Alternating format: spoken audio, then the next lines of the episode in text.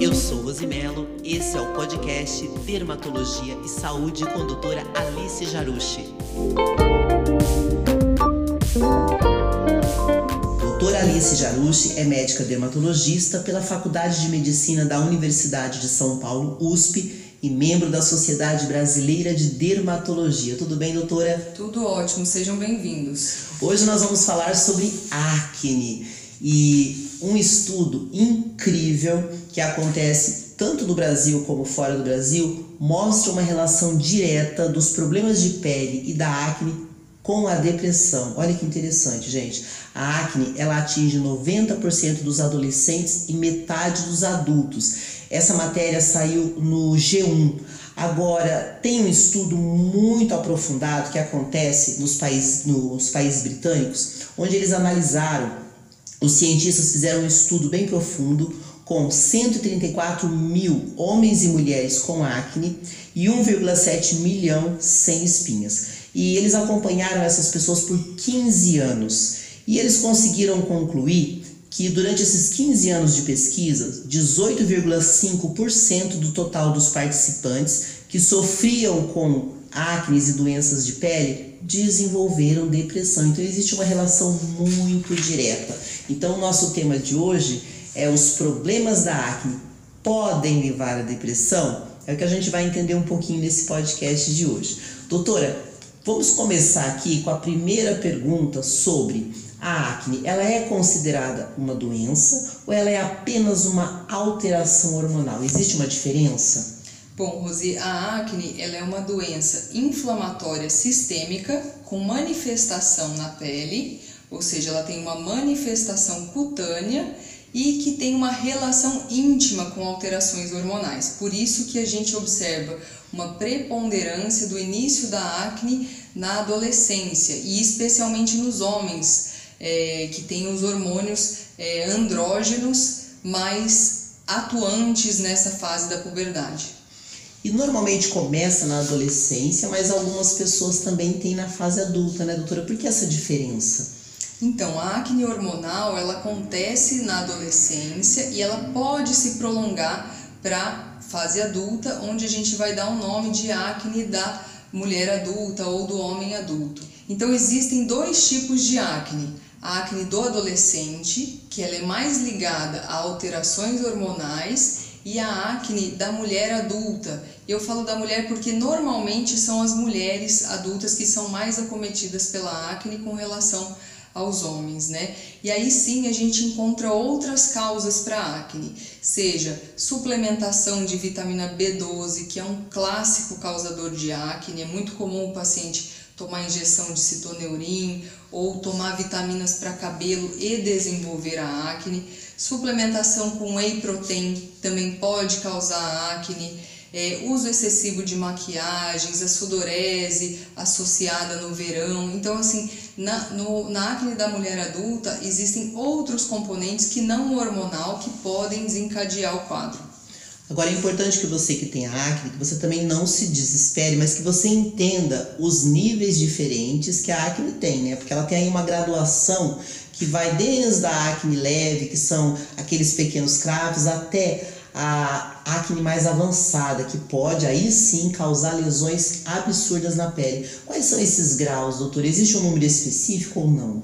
Exatamente, Rosi. Então, é, a acne grau 1 seria essa acne comedoniana, onde a gente vê esses cravinhos que, que aparecem na pele, que são os poros dilatados, que normalmente se apresentam com cravinho branco ou cravinho preto, e a inflamação desses cravos pode evoluir para acne que a gente chama popularmente de espinha, ou até mesmo aquela acne nódulo-cística, onde aparecem uns nódulos realmente mais profundos na pele que inflamam, infeccionam e esses são os maiores causadores das cicatrizes.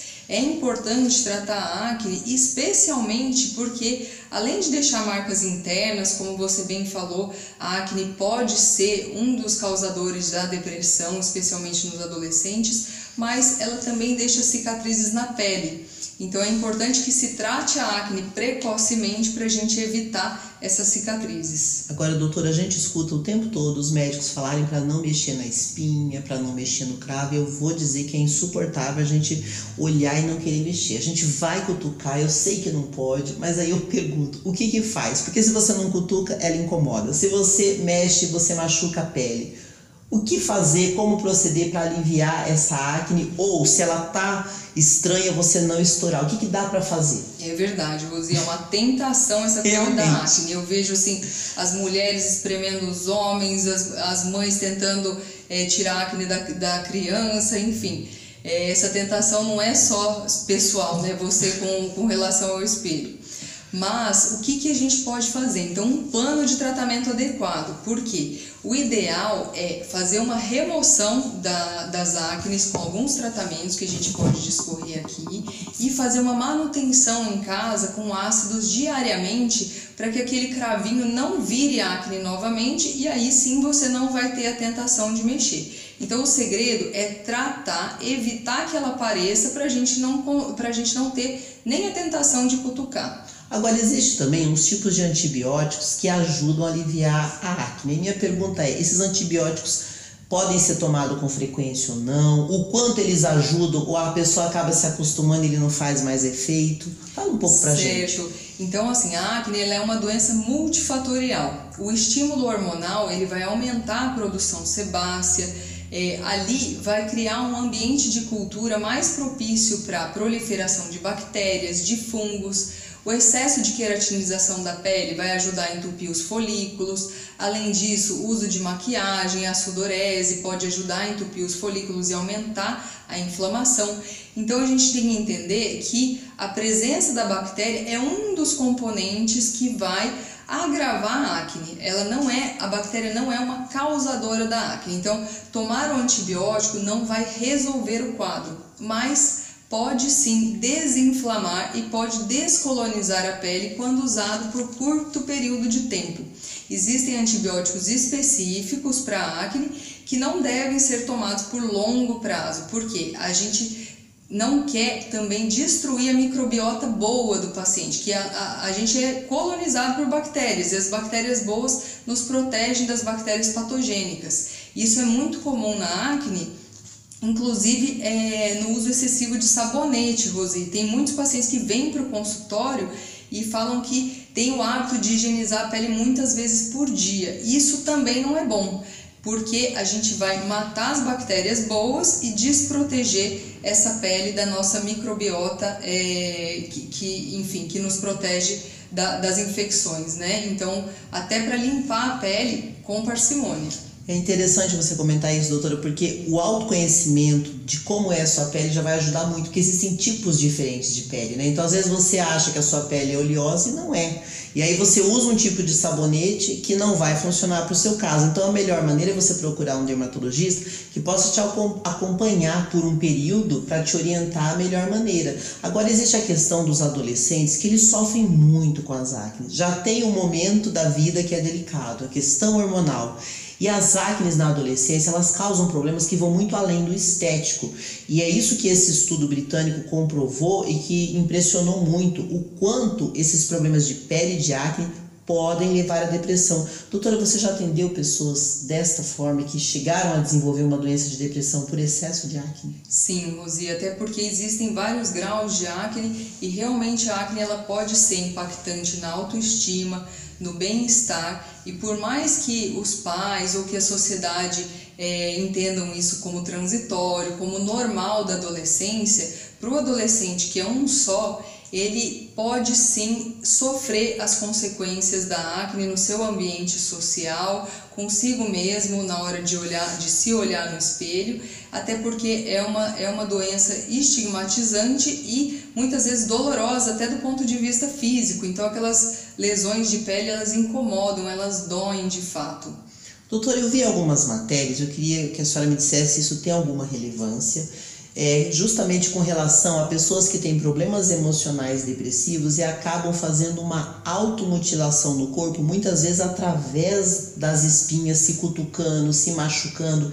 Isso a senhora já identificou algum caso desse? Porque eu encontrei muitos assuntos a respeito e fiquei com essa dúvida. É verdade, Rose. Então, tem um transtorno chamado de transtorno factício, onde o paciente manipula lesões de pele. Ele aumenta o problema Ele dele? aumenta o problema, porque a, a nossa mão ela vai levar as bactérias para a pele e o processo de cutucar as espinhas vai a, é, aprofundar as inflamações e até aumentar o risco de cicatriz. Então, essa ansiedade que às vezes o adolescente ou o paciente apresenta com relação à acne faz com que ele crie o hábito de cutucar, que é, que é um hábito difícil de resolver e se piora o quadro. igual quem rói unha, né? Se torna um hábito Exatamente. constante e psicologicamente o estresse leva a pessoa a continuar naquele, naquele hábito ruim, né? Exatamente. Agora, doutora, existe uma relação da alimentação com a acne, o quanto ela pode realmente resolver a acne ou só vai aliviar o- os efeitos?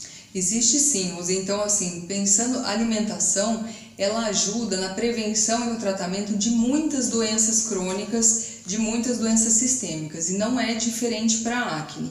Então, a gente sabe que a proteína do leite, ela é inflamatória e pode piorar a acne, e que principalmente alimentos de alto índice glicêmico, que são os carboidratos simples, os açúcares, eles vão aumentar os níveis androgênicos do paciente, vão aumentar a insulina e os níveis androgênicos, aumentando a secreção sebácea.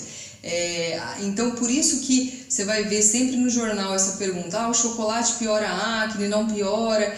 Ele piora sim, porque ele tem uma combinação da proteína do leite com açúcares que têm é, alto índice glicêmico. Então, é um dos fatores que piora a acne, mas existem vários alimentos que podem contribuir com o caso. É interessante a senhora falar do chocolate, que as pessoas acham que todo chocolate é igual. E na verdade a maioria dos chocolates que tem no mercado, principalmente aqueles mais baratos, eles têm muita gordura hidrogenada, né? É diferente daquele chocolate que é 75% cacau, que pode ser mais amargo, mas é mais saudável também, né? Sim, então a escolha do chocolate vai ajudar também no, no tratamento da acne.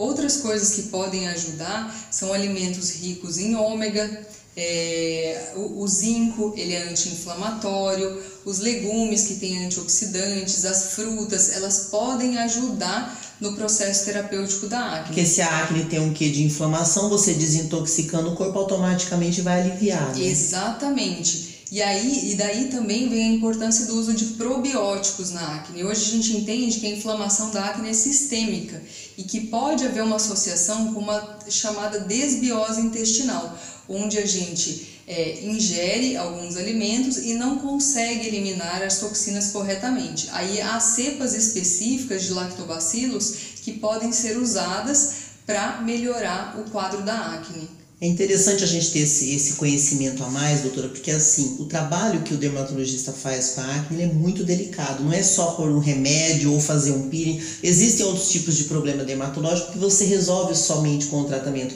Mas no caso da acne, existe a questão do tratamento e do estilo de vida do paciente, né? Isso Sim. interfere totalmente. Sim, você tem que combinar sempre o tratamento com o estilo de vida do paciente, porque a adesão ao tratamento ela é essencial para quem tem acne. Então eu não posso inventar uma rotina de pele coreana para um adolescente que não gosta nem de passar um filtro solar. É, o tratamento da acne ele tem que ser a- adaptado ao dia a dia do paciente e tem que ter uma conversa muito importante com relação às causas, às consequências, para que haja de fato uma adesão ao tratamento. Eu encontrei muitos é, temas, muitos artigos que falam da importância da água para melhorar os efeitos da acne. O quanto isso é verdade ou mito, doutor? É verdade. Então, sempre que quando a gente toma é, até 2 litros de água por dia, que é o recomendado pela OMS, a gente está é, desintoxicando o nosso organismo, ajudando no funcionamento é, do organismo como um todo. Então, isso pode sim ajudar na acne. E você tocou num ponto bem interessante, Rosi, que é falar da coisa sistêmica. A acne não é uma doença só da pele. Então a gente vê muitas mulheres, é, você já deve ter notado isso, mulheres que têm acne no rosto, que têm uma dificuldade para perder peso, que têm um pouquinho mais de pelo aumentado no corpo, no rosto. Trata-se de uma doença sistêmica chamada de ovário policístico, que a gente sabe que tem relação com uma dificuldade de metabolização de carboidratos. Então, para esse paciente é, que não tem só acne, é mais importante ainda reforçar a importância de uma nutrição adequada, de atividade física, muitas vezes estímulo ao emagrecimento. Tudo isso vai melhorar a acne e melhorar a qualidade de vida do paciente para o resto da vida, porque se ele aderir a esses tratamentos em fase precoce, a chance dele ter é, menos doenças metabólicas lá na frente é muito maior. Interessante você falar sobre a alimentação, a desintoxicação do organismo e a importância da água. E quando a Organização Mundial da Saúde, gente, fala de 2 litros de água por dia, eles levam em conta uma pessoa sedentária de aproximadamente 50 quilos. Então, se você é uma pessoa maior, ou se você faz o mínimo de atividade física, 2 litros é pouco. E a gente percebe que na prática tem pessoas que não chegam a tomar um litro de água e muitas vezes substitui refrigerantes e sucos, o que não é a mesma que é coisa, é, né? Que é péssimo. Então, assim, os refrigerantes eu não preciso nem falar, mas os sucos. Ele, eles são diferentes de comer uma fruta, né? Porque a fruta você tem o bagaço, você tem fibras que vão diminuir a velocidade de absorção é, da, da, da frutose. É, então, assim, o suco é, puro ele é proibido a não ser que ele tenha a fibra da fruta.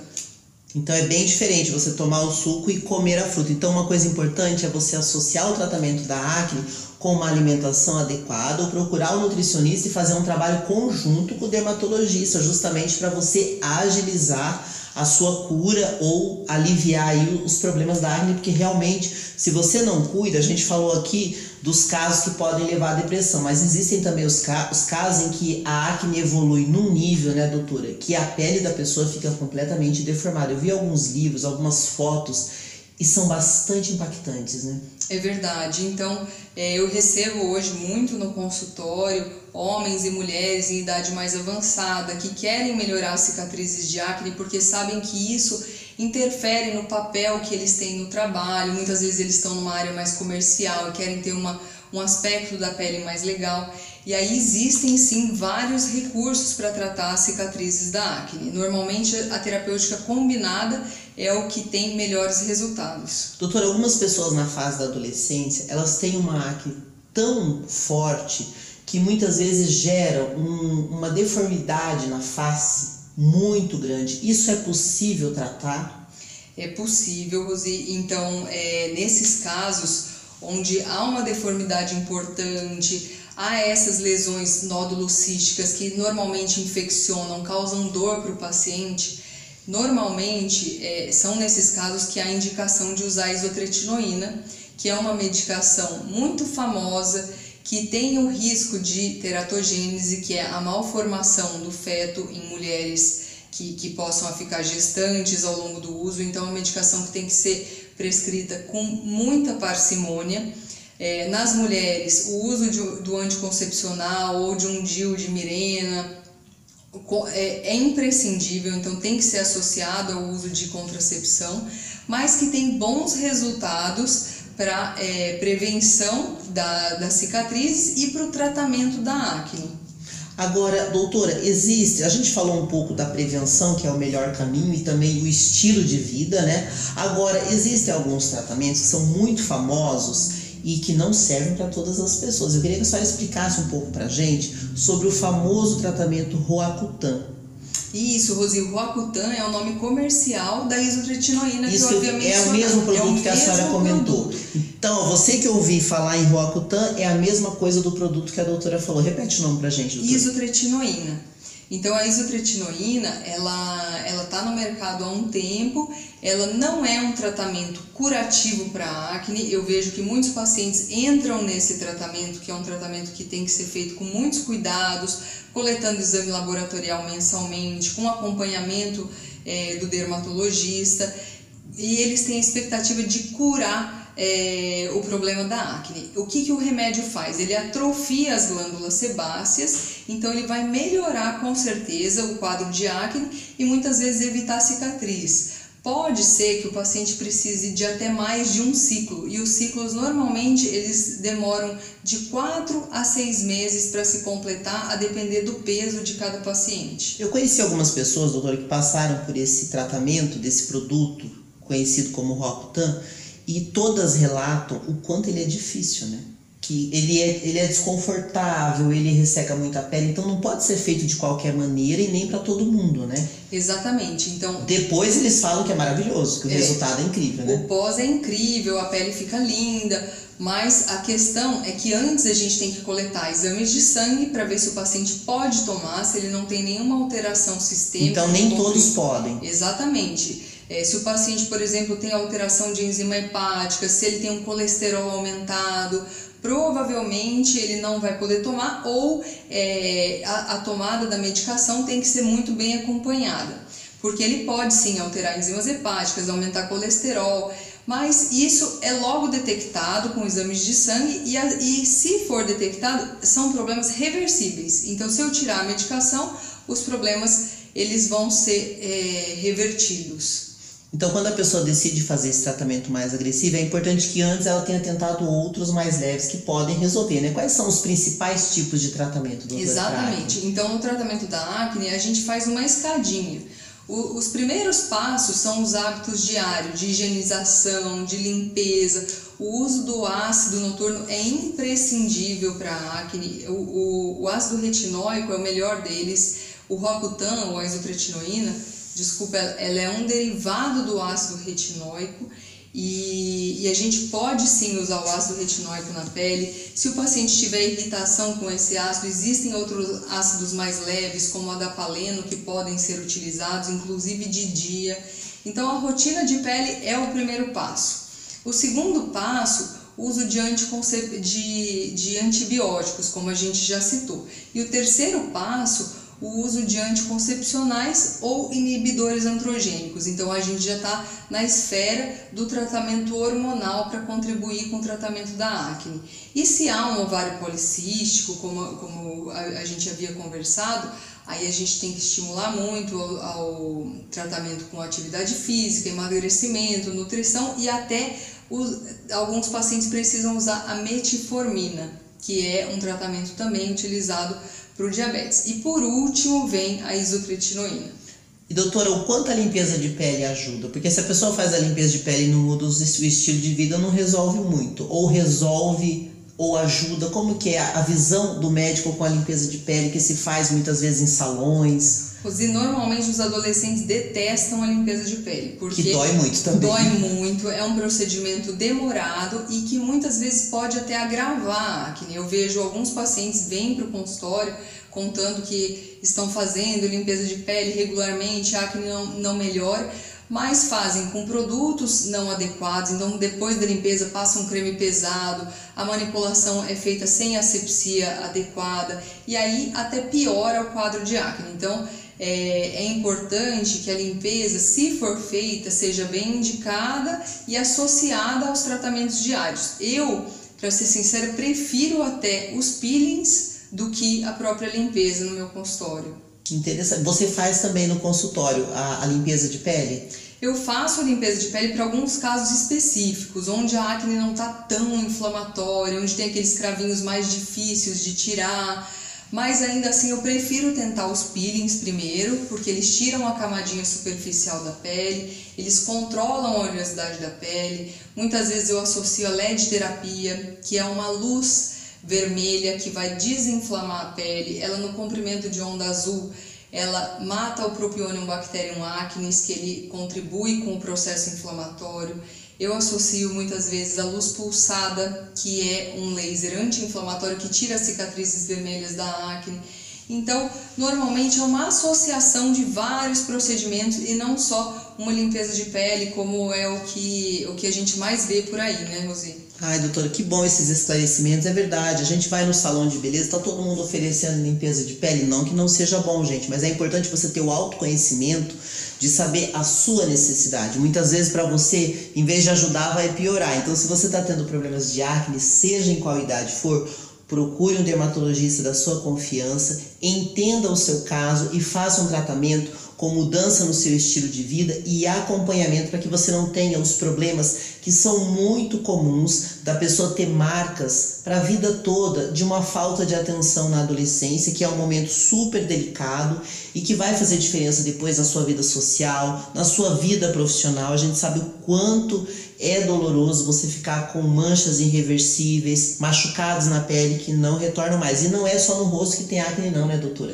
Verdade. Muitas pessoas têm nas costas, nos ombros. Por quê que sai tanto nas costas e ombros? Normalmente, essa acne das costas, dos ombros, do tórax, elas têm uma relação grande com o uso de algumas medicações e com as terapias hormonais que estão tão em moda hoje em dia. Então é muito comum assim as pacientes mais, mais velhas, as mulheres é, do, dos 30 aos 50 anos, ter, ter esses episódios associados a terapias hormonais, seja para o ganho de massa muscular, assim como para fertilização, que, que também se tornou cada dia mais frequente. Então, toda essa atenção é importante. Eu vou deixar o contato da doutora. Se você tiver alguma dúvida ou quiser sugerir algum tema para os nossos próximos podcasts, o canal está aberto.